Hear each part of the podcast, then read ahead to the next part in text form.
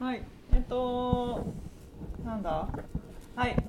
フリーテーマですね、いつも。はいはい、そうですね今日は、あの、歯の話です。はい はい、歯の話を何でしようかと思ったかというと、えっと、娘の下の歯が抜けました。 抜け、抜けて、えっと、もうすでに下の歯も生えてきてですね、下の歯。ああ下の歯の下の歯ってことですそうね下の歯の下の歯も生えて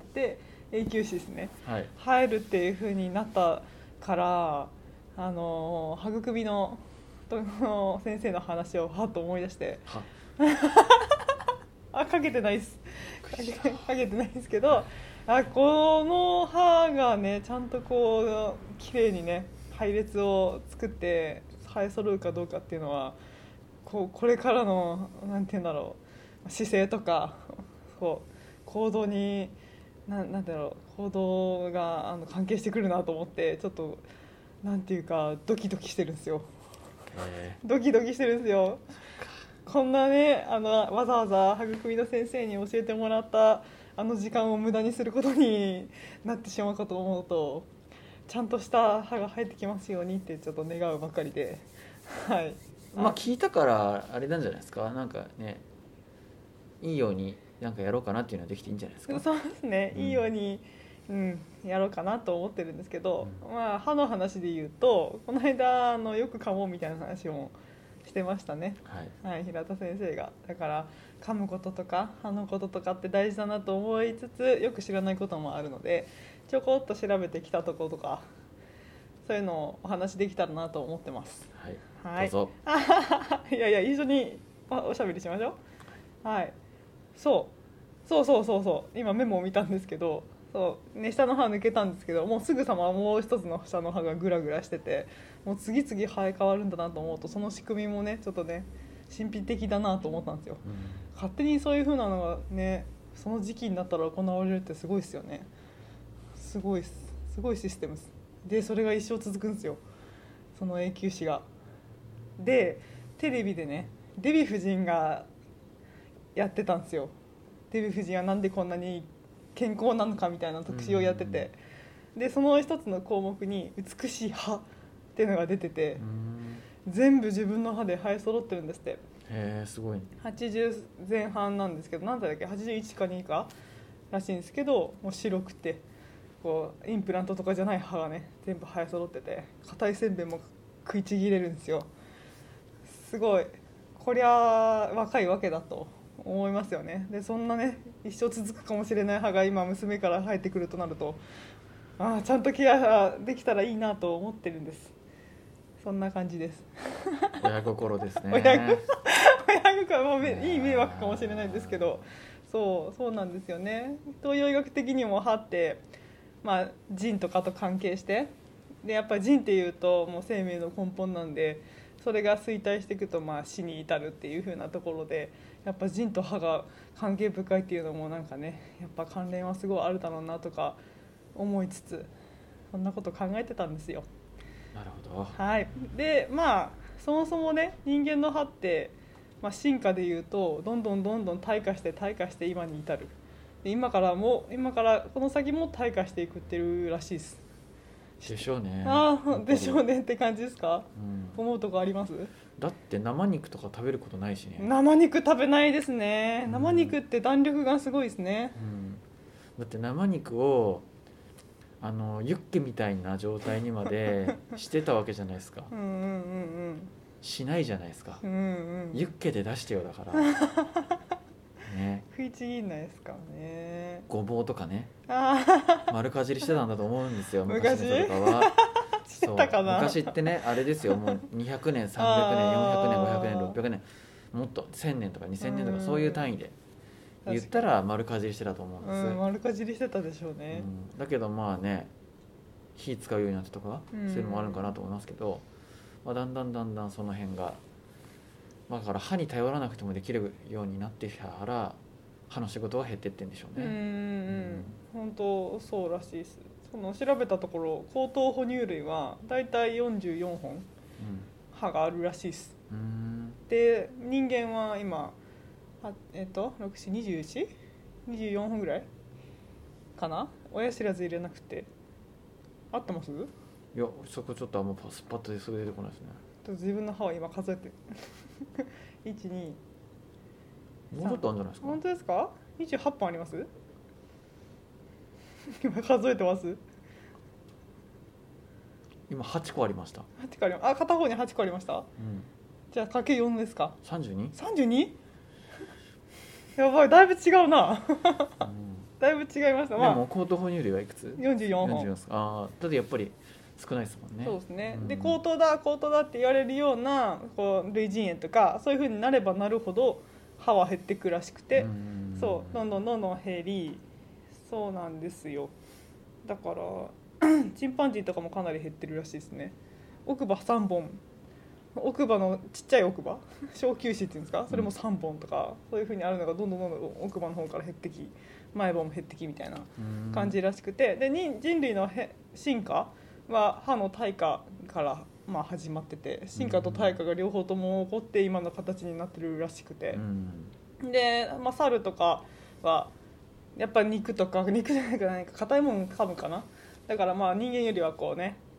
歯が多くて顎も発達しててだから側頭筋ってこの辺の筋肉が結構発達してるからこうギュッギュッってこうか使うじゃないですか。動きますねそうだからこうやっぱ頭もこうへってたんとこう後ろが長くてうんって感じだったのが、まあ、人間になってくると火使って物を煮たりとか柔らかくしてそういうの食べてくると側頭筋の発達がこうチューッとこうこの辺ぐらいまで収まってで歯もヒューッとこう引っ込んでて減ってへで頭蓋骨の中に脳がこう発達するスペースがえうんできたとかそういう話らしいですよなるほどねそんな進化が起こってたらしいですうんだからまあし歯は退化してるけど人間はまあ知能的には進化したりとか二足歩行に適したような形になってったようです、うんようです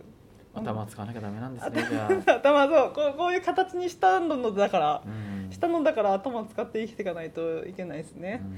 そうそんなこんなでまあそういう形になりましたで最近現代現代病っていうと大げさかもしれないけど歯のこう歯並びの悪さみたいなのは、まあ、昔に比べたら増えてきてるらしくてうーんとまあ現代の文化に触れてないようなこう伝統な生活ををしているような、まあ、島とかそういう森の中に住んでる人たちはやっぱり歯周病とか虫歯とか全然なく歯並びも大体綺麗っていう風に言われてるらしいんで何かしらねそういうとこのギャップとその差がやっぱ何かしら影響して歯の並びとかね虫歯とかそういうところにつながってるんだと思うんですけどそうでさっきの進化の話に戻るとやっぱ顎がだんだんこうね退化してってちっちゃくなってってるんだけどこっちのなんかこうい遺伝とかそういうのの因子と歯の大きさの遺伝子はべ別々だからこっちの変化のスピードに歯がついてってなくて大きい歯だけどちっちゃい顎みたいな感じの状態が今らしいですだから親知らずとか困っちゃうんですねじゃあ困っちゃうどっから行けばいいのかっていうところ迷って迷って横から出たりうんかぶさってみたりするんですよね用意されちゃってるけど出どころがない親知らず生える人でしたっけ抜きましたこの間あこの間抜いたのが親知らずですね4本いや1本だけ出てきちゃったからえっとねなんかうん出てきてそうですねかぶっててそうで抜きましたけどなんか他の親知らずは生えてるのかなちゃんと3本ありますよ大きい歯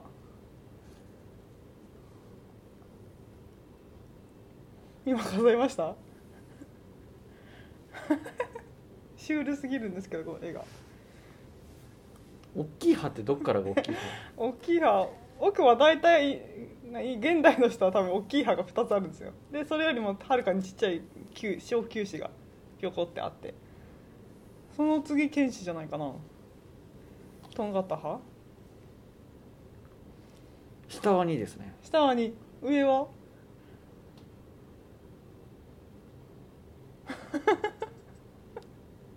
意外と自分の歯って把握してないもんですね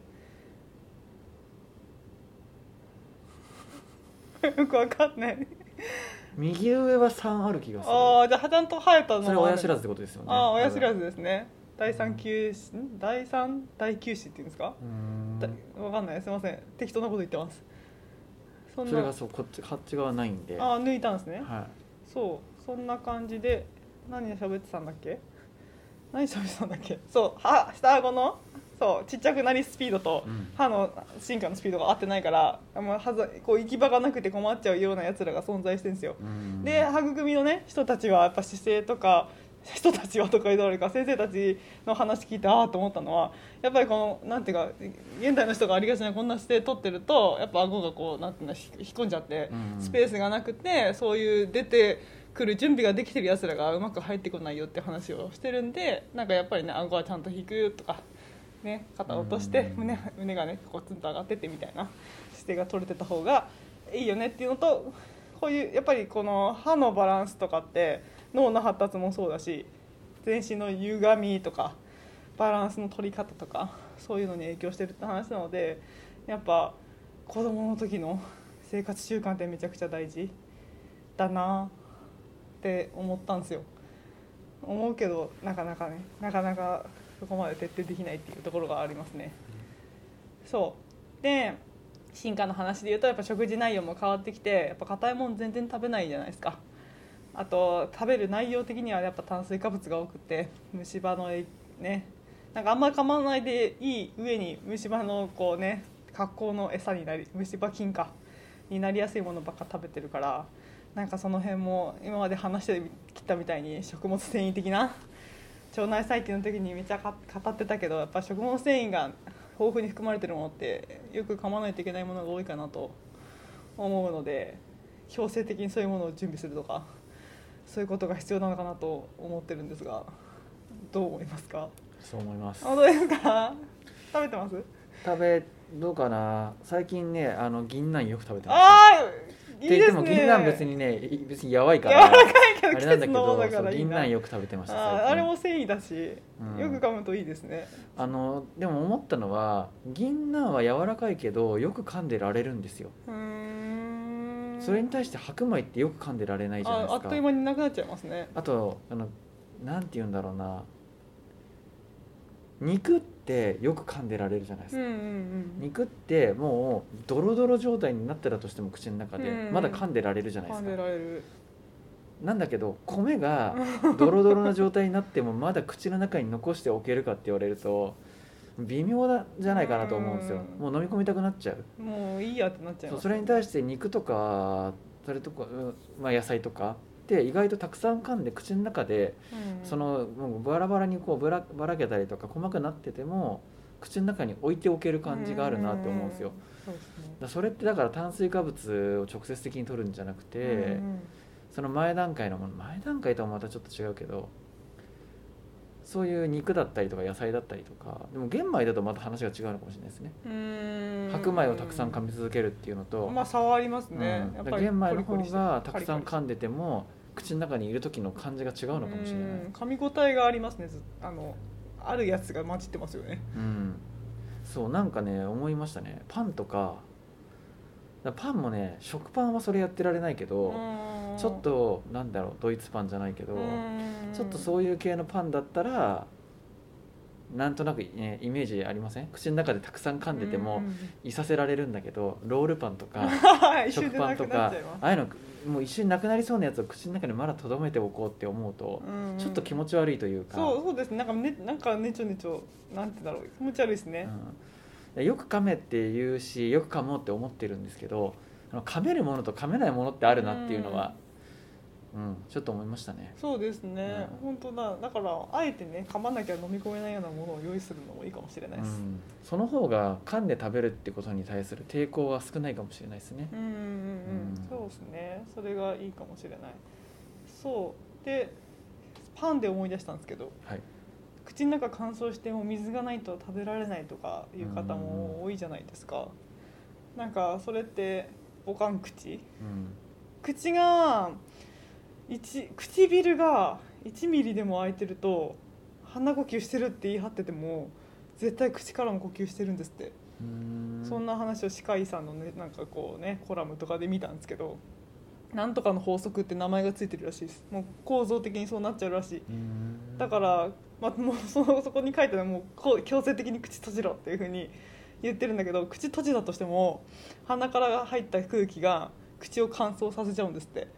だから下あ唇じゃなくて下を上顎に貼り付けとけってでそれがもしできてなかったとしたらやっぱり口乾燥しちゃうし乾燥するとやっぱ雑菌が繁殖するから虫歯にもなりやすい歯周病にもなりやすいよみたいな感じで書いてあってなるほどと思いました口閉じててもやっぱ乾燥する人いるし結構おやお悩みの方多くないですか口が乾いて水ちょこちょこ飲んじゃうみたいなあんまりないです そうかまあ直接的にそういう話を聞くことはあんまないけあどーいるでしょうねうーんうんなんかパンとかねよく噛めって言われて含んだもののもう全然噛んでも噛んでも飲み込めないよみたいな方は口閉じるといいかもしれないです口閉じて舌を上顎にくっつけてしかもあれらしいですね歯にくっつけちゃダメらしいですねダメらしいっす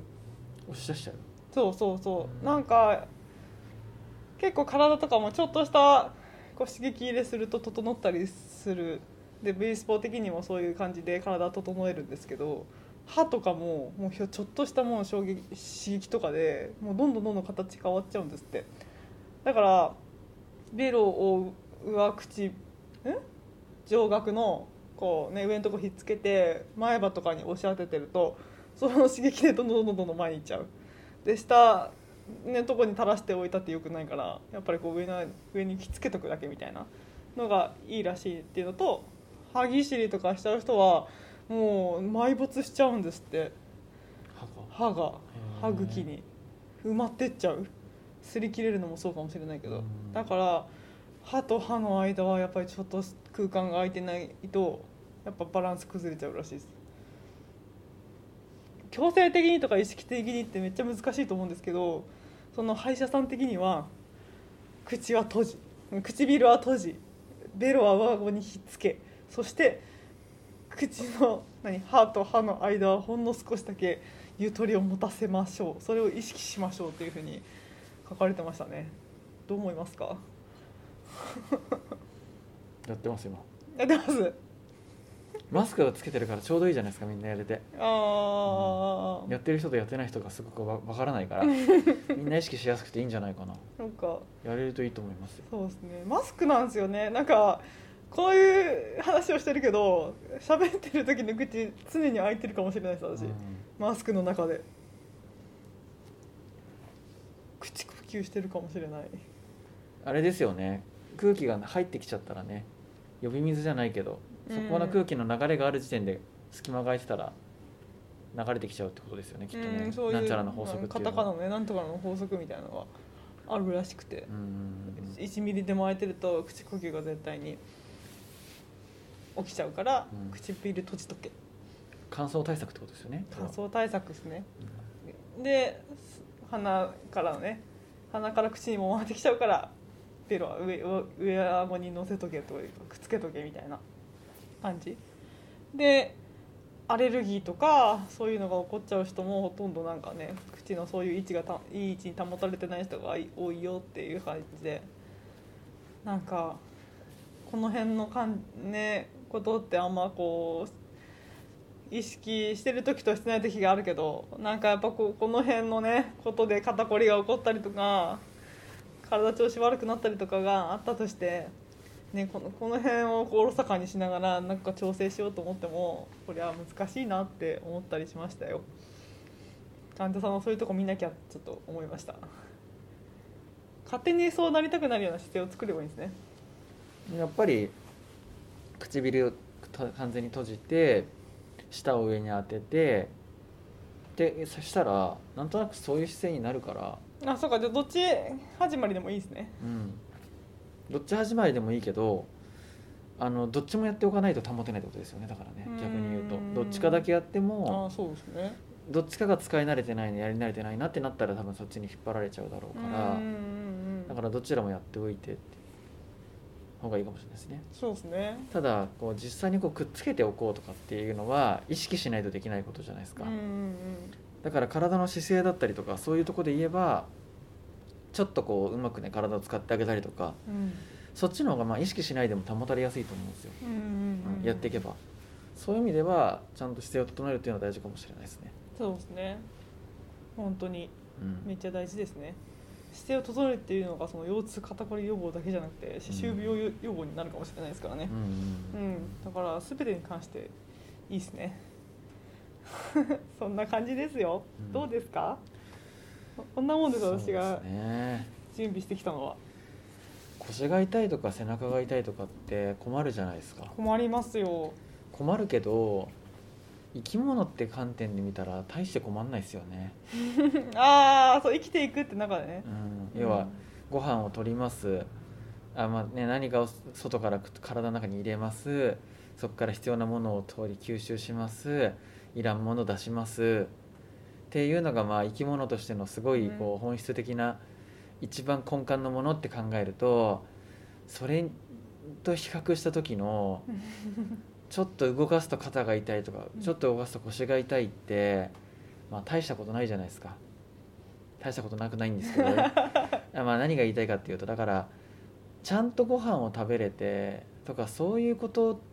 がまともにできてない人は、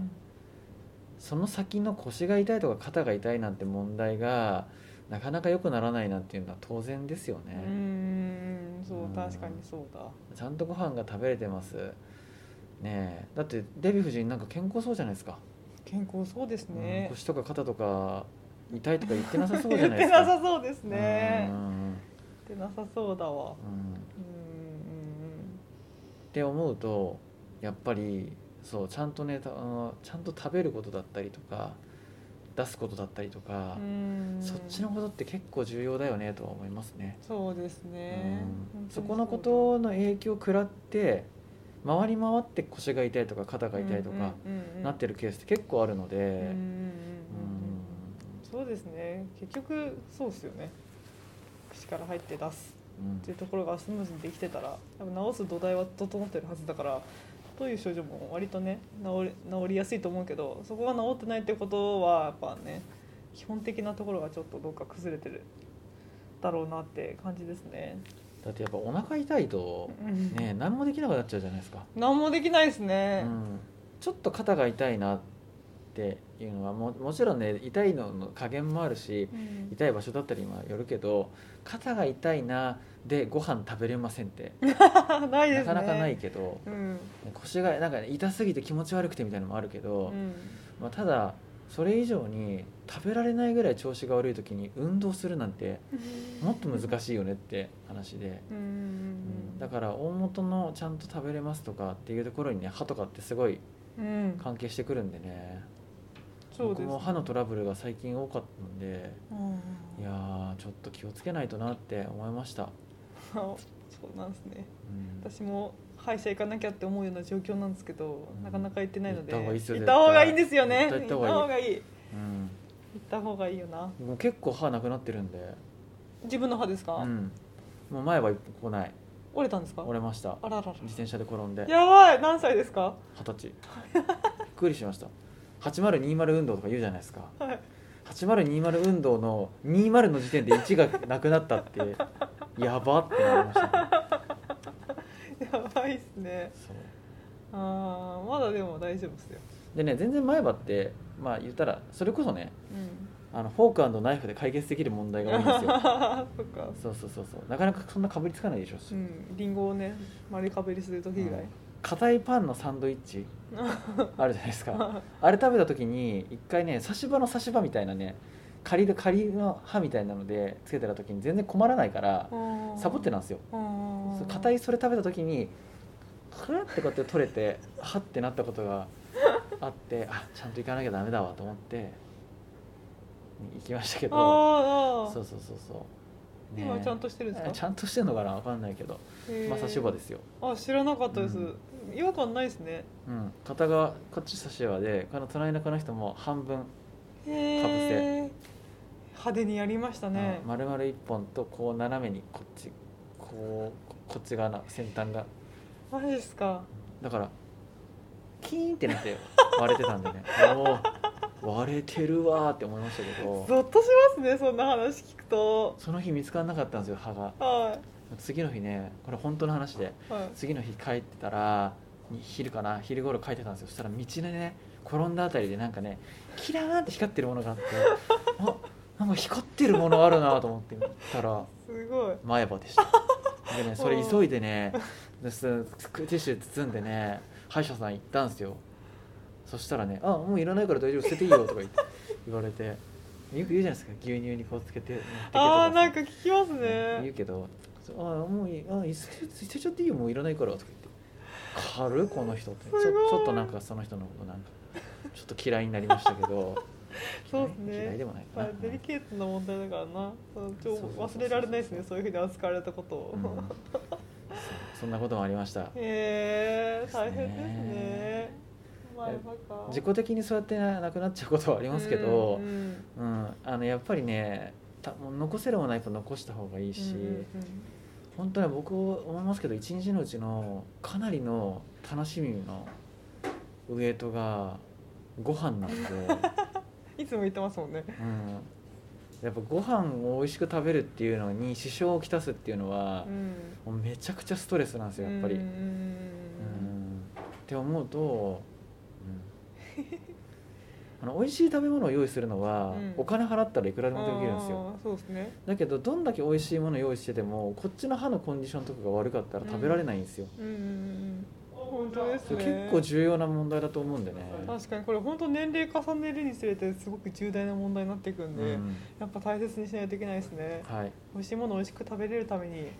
頑張れるところ頑張りましょその辺のねお手伝い的なのもう、はい、やれる範囲のことありますんそうですね、はいあご相談くださいご相談くださいはーいはーいじゃあ今日はこんな感じですはいはいお疲れ様で したお疲れお様で疲すれ 様でした、はいお聞きいただきありがとうございましたありがとうございましたじゃあまた次は水曜日です、はいお願いしますす